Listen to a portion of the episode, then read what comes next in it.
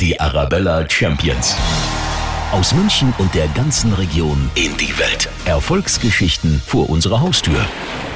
Wissen Sie noch, wo Sie beruflich mit 21 Jahren standen? Wahrscheinlich waren Sie noch mitten im Studium oder vielleicht auch noch in der Berufsausbildung. Stefan Filzmeier dagegen hat mit gerade einmal 21 Jahren die Firma BrainLab gegründet. Die ist heute weltweiter Technologieführer im Bereich Softwareentwicklung für Chirurgie und Strahlentherapie. Ich bin Max Eckert aus dem Arabella-Team und ich freue mich jetzt auf das Gespräch mit Gründer und Geschäftsführer Stefan Filzmeier. Er erzählt uns, warum er sein Studium nach wenigen Tagen schon wieder hingeworfen hat, wie er es geschafft hat, in so jungen Jahren eine eigene Firma aufzubauen und wie das Operieren der Zukunft aussieht. Herr Filzmeier, Sie haben ja einen total spannenden Werdegang. Sie haben an der TU Informatik studiert, das Studium aber dann nach 20 Tagen schon wieder an den Nagel gehängt und dann mit 21 Jahren die Firma BrainLab gegründet, die heute ein weltweiter Technologieführer ist. Kann man sagen, Sie sind der Beweis dafür, dass man auch ohne Studium weit kommen kann im Leben? Ich glaube, man kann auch in jedem Fall ohne Studium weit kommen, aber grundsätzlich ist natürlich ein abgeschlossenes Studium schon sehr sinnvoll und auch viele der Mitarbeiter, von denen ich über die Jahre sehr viel gelernt habe, die haben ein abgeschlossenes Studium. Warum haben Sie Ihr Studium nach 20 Tagen schon hingeworfen? Was war der Grund? Ich habe einfach die unglaublichen Möglichkeiten von Software in der Medizin erkannt und mich natürlich auch gleichzeitig selber etwas unter Druck gesetzt. Nachdem ich die Option, einen vernünftigen Beruf zu ergreifen, erstmal ja, eliminiert hatte, blieb mir gar nichts anderes übrig, als mit BrainLab erfolgreich zu sein. Sie haben dann 1989 die Firma gegründet. Sie waren 21 Jahre alt. Woher hatten Sie da den Mut, in diesen jungen Jahren bereits eine Firma zu gründen? Man muss vor allem bedenken, dass gerade damals ähm, ein Unternehmen zu gründen noch gar nicht unbedingt gesellschaftlich dieselbe Akzeptanz hatte wie heute. Da wurde man eher etwas äh, schief angesehen und äh, ich war aber immer irgendwie furchtlos und dachte mir auch, dass äh, die Mitbewerber, die in der Regel immer mindestens 100 Mal größer waren, auch nur mit Wasser kochen und mit äh, manchmal etwas äh, Frechheit habe ich mich halt dann auch in vielen Bereichen durchgeboxt. Hätten Sie damals gedacht, dass die Firma jemals so erfolgreich werden könnte wie heute? Eigentlich hatte ich gar nicht vor, ein großes Unternehmen zu gründen. Ich wollte eigentlich nur mit meinen Produkten erfolgreich sein und habe dann gemerkt, dass ich halt dazu erstmal ein paar Leute einstellen musste, dann etwas mehr und ja, ehe ich mich umsah, war ich dann einfach für sehr viele Mitarbeiter verantwortlich. Und generell bin ich eigentlich persönlich eher schüchtern und introvertiert. Das hilft halt nichts, wenn man ein Unternehmen gründen möchte. Und insofern habe ich im Laufe der Jahre gelernt, das dann auch zu äh, überwinden und ja, dann auch offensiv und auf Kunden und äh, Mitarbeiter zuzugehen und auch andere mit meinen Ideen zu begeistern. Haben Sie so eine Art Erfolgsrezept, also irgendwelche Tipps, die man jetzt jungen Unternehmern mit auf den Weg geben könnte? Ich denke, wichtig ist zu wissen, dass äh, quasi alle nur mit Wasser kochen und man muss insbesondere auf seinen Instinkt hören. Viele wichtige Entscheidungen, die waren einfach aus dem Bauch heraus getroffen und erst viele Jahre später konnte ich die rationalen Entscheidungen für eigentlich die instinktiv richtige Entscheidung nachträglich dann irgendwie auch konstruieren und begründen, aber das Bauchgefühl ist das Allerwichtigste. Sie haben auch schon einige Auszeichnungen bekommen, unter anderem Weltunternehmer des Jahres 2001 und sogar den Bayerischen Verdienstorden. Wie stolz macht einen das, wenn man so hochkarätige Preise bekommt? In dem Moment äh, sind solche Auszeichnungen immer sehr wichtig, nicht nur für mich, sondern auch meine Mitarbeiter und auch eine wichtige Motivation. Aber meistens sind es eigentlich die Niederlagen, die für ein Unternehmen und die Entwicklung viel wichtiger sind. Die Dark Nights of the Soul, die einen dann auch wirklich äh, verändern, zu tiefen Reflexionen über, den, über die Zukunft anregen. Und äh, insofern sind die ganzen tollen Preise am nächsten Tag verflogen und eher die Niederlagen, die einen dann nachhaltig prägen. Dann kommen wir mal zu Ihrer Firma. Was genau macht denn BrainLab eigentlich?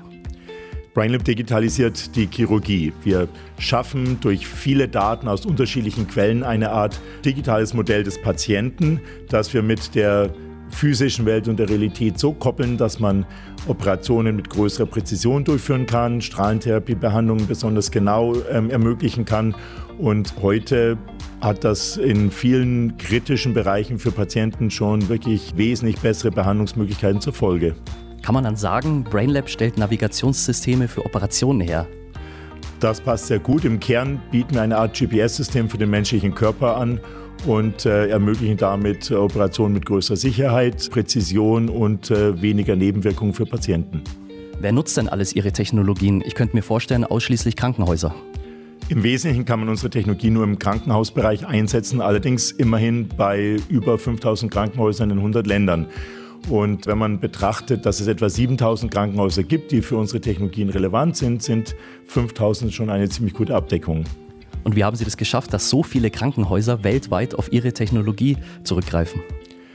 Wir haben uns am Anfang natürlich erst auf eine Nischenanwendung konzentriert, denn vor ja, 30 Jahren war jemand, der Software braucht, kein guter Neurochirurg. Heute ist einer kein guter Neurochirurg, wenn er bestimmte Eingriffe ohne Software durchführt. Das heißt, der generelle Trend der Digitalisierung war natürlich für uns wirklich sehr hilfreich und natürlich wirklich sehr viel Fleiß, jeden einzelnen Kunden zu begeistern. Einerseits von mir selbst, aber natürlich auch von einem guten Team. Der Hauptsitz der Firma ist ja hier in München-Riem am ehemaligen Flughafengelände. Man sieht auch schon beim Herfahren den BrainLab Tower. Wo haben Sie denn noch überall Standorte in der Welt? Wir sind heute mit allen kundenfokussierten Ressourcen, also Service und Vertrieb, natürlich überall da vertreten, wo auch der Medizinmarkt in erster Linie verankert ist. Da kommt in erster Linie die USA, das sind 43 Prozent unseres Marktes, aber auch quasi Japan, China, Brasilien und heute mit über 17 Auslandsniederlassungen decken wir etwa 85 Prozent des äh, Medizinmarktes mit unseren eigenen Mitarbeitern ab. Und wie viele Mitarbeiter haben Sie insgesamt und hier am Standort in München-Riem? Brainet beschäftigt weltweit 1400 Mitarbeiter, von denen also etwa 700 hier in München stationiert sind. Und hier findet auch die gesamte Produktentwicklung statt. Und wir haben nur noch in Israel ein weiteres äh, quasi Entwicklungslabor mit weiteren 40 Mitarbeitern. Sie haben schon gesagt, von 7000 Krankenhäusern weltweit betreuen Sie 5000. Vielleicht so zum Einordnen für unsere Hörer. An welcher Position stehen Sie da auf dem Markt im Vergleich zu Konkurrenzunternehmen? Im Bereich der neurochirurgischen Anwendung sind wir absolute Nummer eins in jedem wesentlichen Markt und das war für uns auch immer strategisches Ziel. Und mit der steigenden Rolle, die Digitalisierung in allen Bereichen der Medizin spielt, sind wir eigentlich technologisch außer Konkurrenz und profitieren von den wirklich gewaltigen Möglichkeiten, die sich mit Hilfe von künstlicher Intelligenz und dergleichen in allen Bereichen der Medizin jetzt auftun. Künstliche Intelligenz ist schon das Stichwort. Wie sieht denn das Operieren der Zukunft aus? Werden wir irgendwann mal von Robotern mit künstlicher Intelligenz operiert? Wie wird es werden?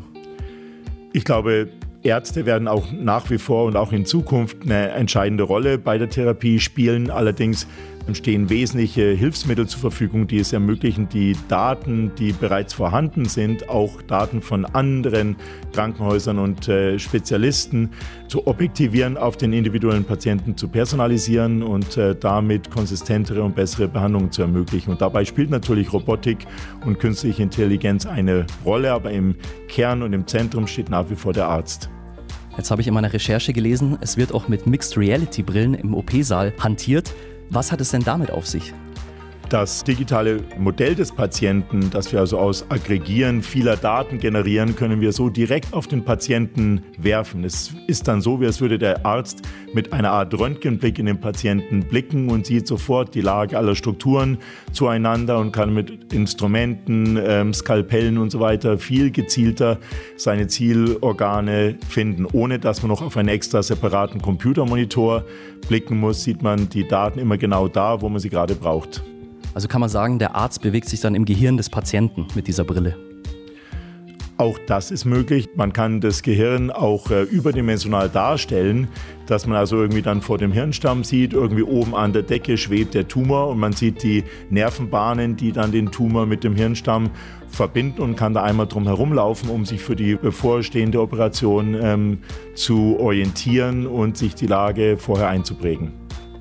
Was auch sehr faszinierend ist, wie ich finde, mit diesen Brillen kann sogar ein zweiter Arzt, der jetzt am anderen Ende der Welt ist, mit am OP-Tisch stehen, virtuell natürlich, und kann dann zum Beispiel seinem Kollegen, dem anderen Arzt, Tipps geben, kann ihm Hilfe leisten. Das ist ja schon eine kleine Revolution, oder in der Medizintechnik?